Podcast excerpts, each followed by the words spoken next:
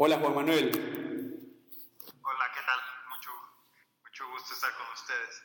Nos, nos hablas desde la Ciudad de México, ¿no verdad? Así es, de la Ciudad de México. Y qué, y qué bueno, porque ya he tenido dos invitados españoles y ya era hora de tener eh, alguien de México también en el, en el, en el programa. Perfecto, buenísimo. Me da gusto. Este, este podcast es, es de consultores políticos para consultores políticos y, y básicamente eh, tratamos de descubrir eh, qué, qué- quién es esa, la persona detrás del consultor político, ¿no? Y cómo ser un mejor consultor político, etc. Eh, cuéntanos un poco de ti, ¿cuál es tu background? Yo soy, bueno, chistoso, yo soy licenciado en Sociología por la Universidad Autónoma Metropolitana en Azcapotzalco, en Unidad Azcapotzalco, aquí en la Ciudad de México. Luego tengo una maestría en Estudios Latinoamericanos y Ciencia Política por la Universidad de Stanford.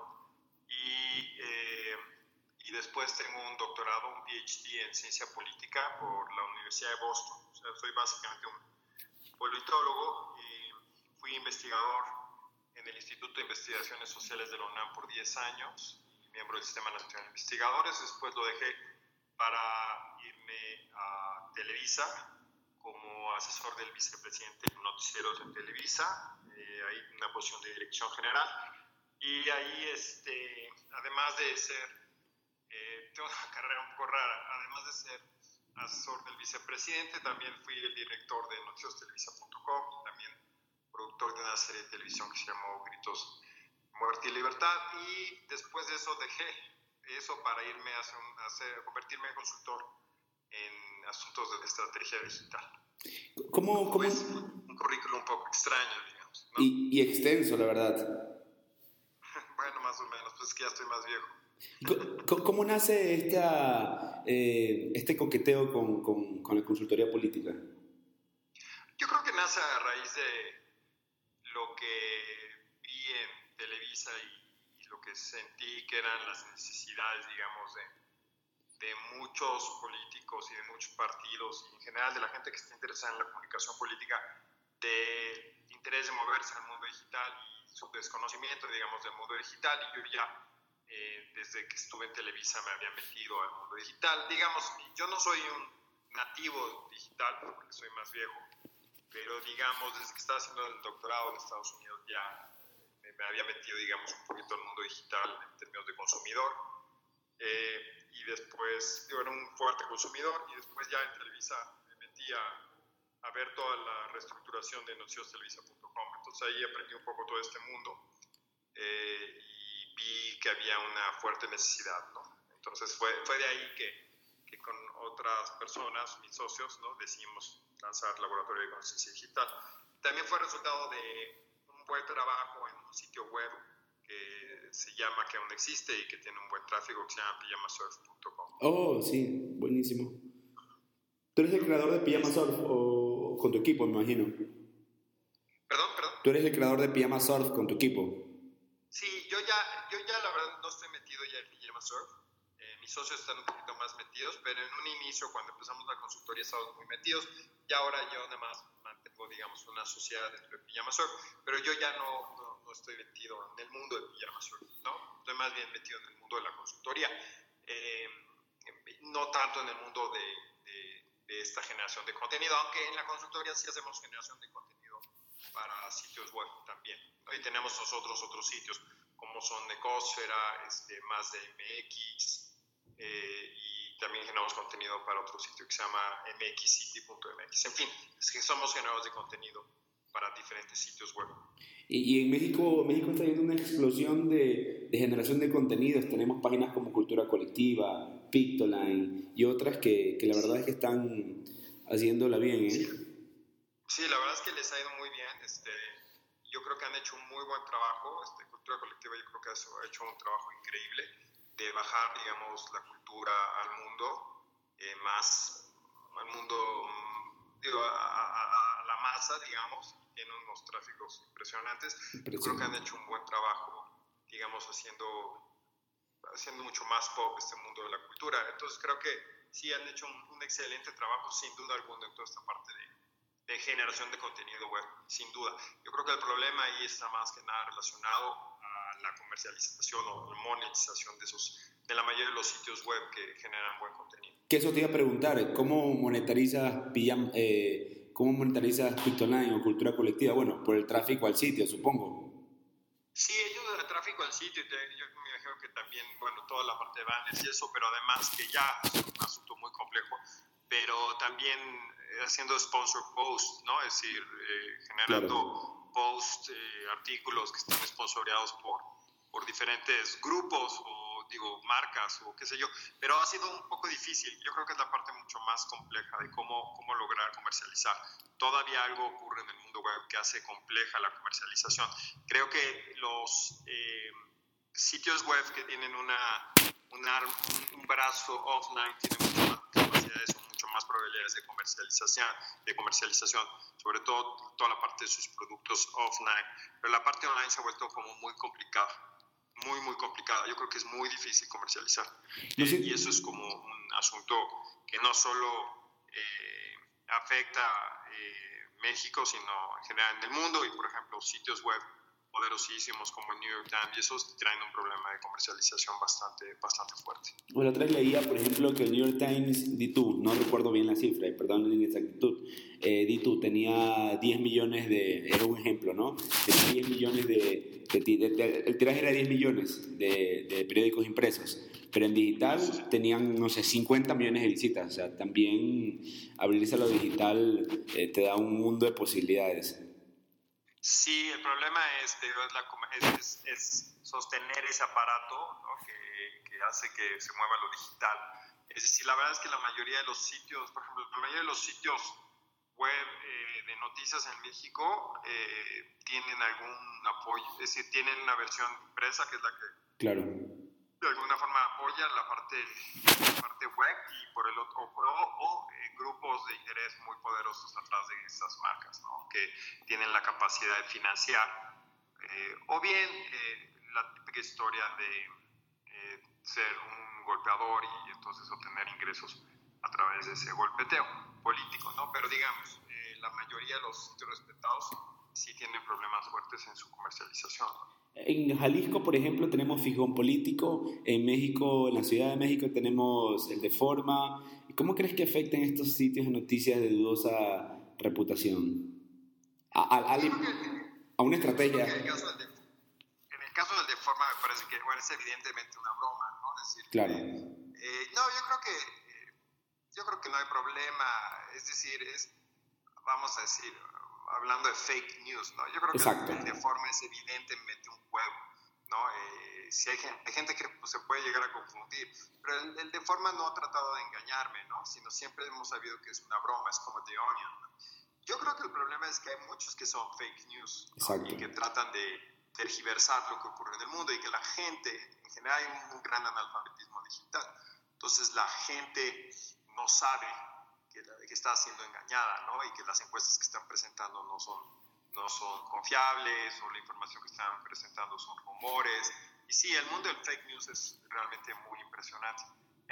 yo creo que el caso de Reforma es una cosa distinta. Eh, es evidentemente un juego. ¿no? En Estados Unidos, bueno, eh, se, se, habló de que los fake, los fake news fueron, los sitios falsos fueron decisivos de cierta manera eh, eh, ayudando a Trump, ¿no? expandiendo noticias falsas de Hillary. Y es que te metes en el tema un poco de la política, eh, ¿cómo serán estas elecciones del 2018 desde la parte política? ¿Veremos muchos bots? ¿Veremos muchas cuentas falsas? ¿Veremos muchos trending topics fabricados desde un laboratorio? Sí, yo creo que sí vamos a ver una explosión. Además, también recuerda que en México la, la legislación, no, sé, no creo que vayan a poder legislar Internet, pero la legislación la nueva legislación electoral, más o menos reciente, eh, impide, digamos, eh, los comentarios políticos y las críticas eh, dentro de los medios tradicionales de comunicación, como televisión o radio. Entonces, lo que ha ocurrido en México es que se ha utilizado el mundo web como la herramienta para golpear, ¿no? Es decir, sí para generar buen contenido, pero también para golpear. Este, lo vimos, lo hemos visto en diferentes elecciones, yo seguramente lo vamos a ver ahora en este año en el Estado de México, pero se utiliza el mundo web para, para golpear, para tirar tierra, para decir mentiras. Entonces yo creo que sí vamos a tener una explosión de contenido malo eh, de bots, este, golpeadores, de troleos, de como es tu trending topics pagados, en fin, todo ese tipo de cosas, y yo creo que vamos a tener una explosión. Pero también yo lo que me gustaría ver, y espero que así ocurra, es una explosión también de buenos contenidos por parte de los candidatos, ¿no? Es decir, que realmente hagan cosas que valen la pena. Porque al final de cuentas yo creo que es fundamental este, construir buen contenido y el buen contenido es el que te llevará, digamos, a, a poder ganar elecciones. Y ahora hay un problema de credibilidad en general. Entonces, este, eso hace que sea un ambiente muy propicio para, para todos estos sitios de fake news, ¿no? Y, y, sí, seguramente vamos a ver. El problema es que el nivel de, de, eh, de educación digital es muy bajo en general en el país. Si no por el hecho de que navegues, sabes a dónde llegar. Entonces, eso lo hace todavía más complejo. Entonces, sí, yo creo que vamos a ver una irrupción de, de, de cosas buenas y de cosas muy malas, seguramente. ¿Y tú como estratega digital, eh, tu enfoque es más político o más comercial? No, mucho más político. O sea, yo estoy mucho más vinculado al mundo de la comunicación que al mundo de marketing. Vamos a, si es que lo pudiera ¿no? decir así, es decir, mucho más dedicado. Yo creo que el, lo que yo planteo a los, a los, a los eh, partidos políticos es la necesidad de generar buen contenido que se mueva orgánicamente. No, no digo que no metan pauta, no digo que no inviertan, pero digamos, eh, tu primera evaluación es alrededor de contenido que sea muy atractivo, que genere confianza, que, que, genere confiabilidad y que se mueva orgánicamente, pero para eso necesitas ser tremendamente eh, creativo y, y, muy inteligente y eso no, tampoco está tan fácil. Y, y, hay un fenómeno que se da, que seguramente lo ves mucho, el sobrinity manager, ¿no? El político que todavía no logra ver eh, el alcance de las redes sociales y pone al compadre, al, al sobrino, al amigo. Sí, no, el, el, el, el, político que necesita un community manager y contrata a su sobrino de 16 años, ¿no? Claro. Eh, este, porque es el único que sabe usar, este, no sé, este, qué sé yo, Twitter o Facebook, o ya no, ni digamos Twitter o Facebook, sino Snapchat. Eh, yo creo que sí, yo creo que lo que pasa es que no hay tantos profesionales en el mundo de, de web que puedan generar buen contenido eh, o que tengan buenas, construyan buen contenido y buena estrategia. Eh, entonces, acaba ocurriendo lo que tú estás planteando. O también la, hay un problema de, de, costos, ¿no? Es decir, muchos eh, políticos que no tienen muchos recursos, como los grandes políticos o los, los partidos, eh, pues no tienen recursos para pagarle un community manager, entonces lo tienen que hacer todo in-house. Y pues eso no es fácil, entonces acabas poniendo, como dices tú, al sobrino al amigo haciendo, haciendo malabar, tratando de hacer malabares en el mundo web. Entonces, pues la calidad es, es mala o, o, deja mucho que desear. El problema es un problema, yo creo que está vinculado también con capacidades y recursos, ¿no? Y no todo el mundo tiene capacidades y recursos. Y en tu opinión, eh, en México, ¿quién crees que hace, de los políticos, quién cree, crees que hace el mejor uso de, de, los medios digitales? Yo creo que, mira, lo que pasa es que llama la atención. Yo creo que, por ejemplo, Andrés Manuel López Obrador, yo creo que tiene, eh, no tiene una buena estrategia, pero es impresionante el impacto que tienen sus, y sus contenidos generalmente malos. Pero lo que pasa es que ese contenido que él genera tiene un eco impresionante en la gente, él conoce muy bien a la gente. Y, y, yo creo que en ese caso Margarita Zavala o, o, Anaya tienen un mejor trabajo en el mundo web. El PRD está muy, muy, muy mal, ¿no? Este, y el PRI, el PRI tiene, buen, buen, tiene muchos recursos, tiene buena imagen en términos de construcción de, de imagen, no, no de, de, la imagen que tiene la gente del PRI, sino de, de, cómo construyen sus líneas argumentativas y todo eso. Lo que pasa es que no tiene ninguna credibilidad, ya no, está perdiendo la credibilidad a pasos agigantados.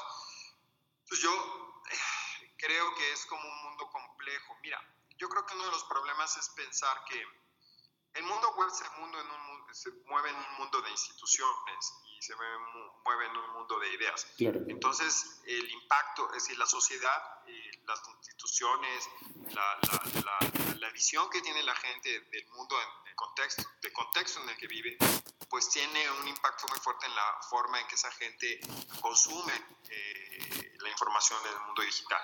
Entonces, pues si tú crees que las instituciones en este país son corruptas, todas son corruptas, y crees que, digamos, básicamente hay un grupo, una mafia en el poder, pues obviamente lo de Andrés Manuel López Obrador, por más malo que sea en términos de construcción, de estrategia digital y eso, la gente le hace eco y la gente le da retweet. Entonces yo creo que hay muchos factores que determinan, que determinan por qué la gente consume lo que consume y le da retweet a lo que le da retweet, ¿no? Entonces yo creo que hay que hacer un análisis mucho más a profundidad y ahí es donde yo creo que los politólogos como yo pueden entrar a hacer un análisis un poquito más profundo de por qué la gente consume lo que consume y no simplemente eh, se cree que está, hay esta visión como mágica en donde eh, una buena, nada más, una buena estrategia y un buen contenido sin contexto X determina tu, las preferencias políticas de los actores, ¿no? Es, la, la pregunta es cómo se construyen las preferencias políticas. Esa es la gran pregunta que siempre se ha hecho en ciencia política, ¿no? Cómo los ciudadanos construyen sus preferencias, ¿no? Eh, por ejemplo, eh, algo que, que, escuchaba hace mucho tiempo, que, que sí es cierto que el contenido es el rey, pero el nuevo rey ahorita es el contexto. Y en este sentido te quiero platicar algo muy breve. Aquí en Jalisco, la otra vez al, al presidente, el, al alcalde, Enrique Alfaro lo, lo captaron infraganti con, con, una chica, pues. Eh, no sé si su amante, no sé, en fin. Eh, y me dio, me dio algo de sorpresa que en mi ciudad, yo soy de Guayaquil, en Ecuador, eso hubiera sido un escándalo, pero de proporciones... No, no, no, sí, hubiera sido un escándalo mediático impresionante, tres días en el radar nacional, literal. Me, sorprendió que no supieron utilizar la foto me sorprendió mucho que no le sacaron el jugo. Entonces, yo veo cierta torpeza o, cierto desconocimiento de, cómo darle la, vuelta a una noticia. Hay muchas comunidades que pueden haberle, haberla convertido en trending topic. Entonces, eh, la pregunta va, ¿hasta qué punto México está maduro en el tema digital? ¿Qué tipo de madurez tenemos? A lo mejor hay una falla de estrategia, digamos, de los grupos que detestan al alcalde, ¿no? Ahora, no lo sé, hay, habría que evaluarlo bien. Mira, el mejor caso es el de Trump, ¿no? O sea, Trump le sacaron cosas que eran verdaderamente infames, ¿no? En la forma en que se dirigía a las mujeres, en fin, y sin embargo ganó las elecciones, ¿no? Eh, y en sus redes le iba muy bien, muy, muy bien, le iba mucho mejor que a, que, que a Hillary. Entonces, este, ahí es donde interviene el contexto, ¿no? Es decir, de qué manera el contexto, de qué manera tu apreciación de las instituciones, la forma en que construyes tus preferencias también determina el consumo que haces de, de, de los medios, eh, tanto tradicionales como, como web, ¿no? y, y, lo que retuiteas. Entonces, este, esa es una gran pregunta, ¿no? y que creo que también el mundo digital está entrando a, eh, a entender, digamos, que también el contexto eh, ¿no? Eh, determina las preferencias, no solo buen tweet determinará que votes por un partido o no. Entonces, se, te, complejiza, ¿no? Eh, te complejiza sin duda alguna eh, la, estrategia política para ganar elecciones, ¿no? Eh, y, y, también hay elementos que tú no puedes controlar que tienen que ver con contexto con contexto político, ¿no? Entonces sí, se vuelve muy interesante. Ahora, obviamente, pues como consultor siempre debes de construir la mejor estrategia posible con la información que está a tu alcance. En el caso como esto de Afaro, pues bueno, eh, a lo mejor le falló a los, a los estrategas eh, o a quienes pretenden ponerle una piedrita zapato al Faro, pues haber construido una, una, mucho mejor estrategia. Pero yo soy de los que creo que también el contexto influye de una forma muy, muy fuerte. Es decir, no podemos pensar que las redes sociales, Internet, dan un vacío.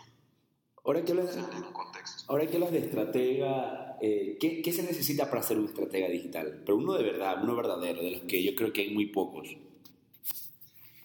Pues yo creo que es una muy buena pregunta. Eh, antes que nada, tener como una conciencia muy clara de de lo que la gente quiere y de lo que la gente necesita. Si escuchar a la gente. Si yo no escucho a la gente, si no tomo el pulso de la sociedad y si no tengo herramientas para también saber construir metodológicamente, de una forma metodológicamente sólida, mis hipótesis sobre, sobre lo, los, los factores que determinan las acciones de las gentes, pues me parece que no vas a ser generalmente un buen estratega.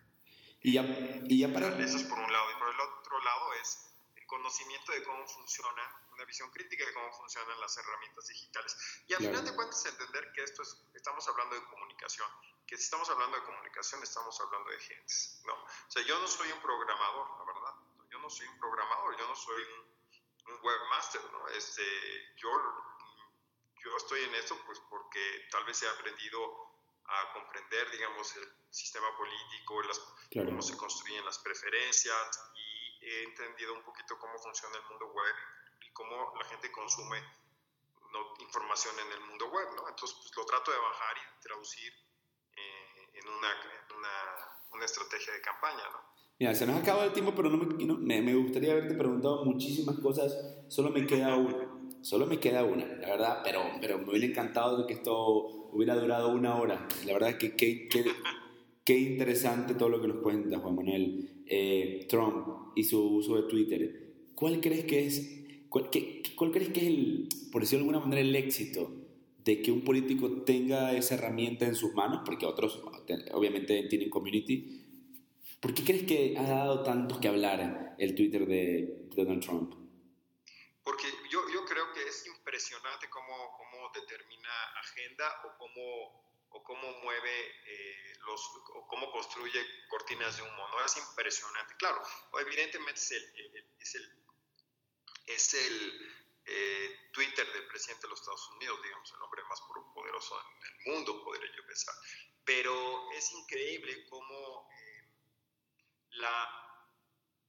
no tienen no tienen ninguna desfachatez en afirmar cosas que son dudosas. Entonces, siembran al mundo, al decir cosas que, que, te sorprenden, siembran a todo el mundo y entonces eh, genera preocupación, genera desconfianza o genera para otros confianza o genera alabo para otros. Es, increíble cómo eh, todo lo que decía su campaña, que no tenía, digamos, ningún filtro, lo hace en, su cuenta de Twitter. Y entonces, sí realmente genera situaciones muy complejas y que mueven las agendas, ¿no? Es decir, sobre todo, lo por ejemplo, lo que ocurrió este, ahora con el asunto de Obama, ¿no? Y si Obama este, puso eh, micrófonos dentro de la Tower, Trump Tower.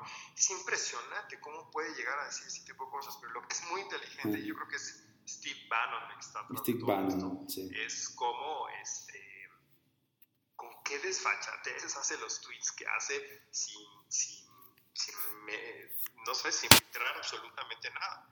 Pero, pero tienen un alcance y tienen un impacto muy inteligente por parte de ellos. O sea, realmente están haciendo un trabajo inteligente. Pero hay estrategia detrás de todo esto, ¿no?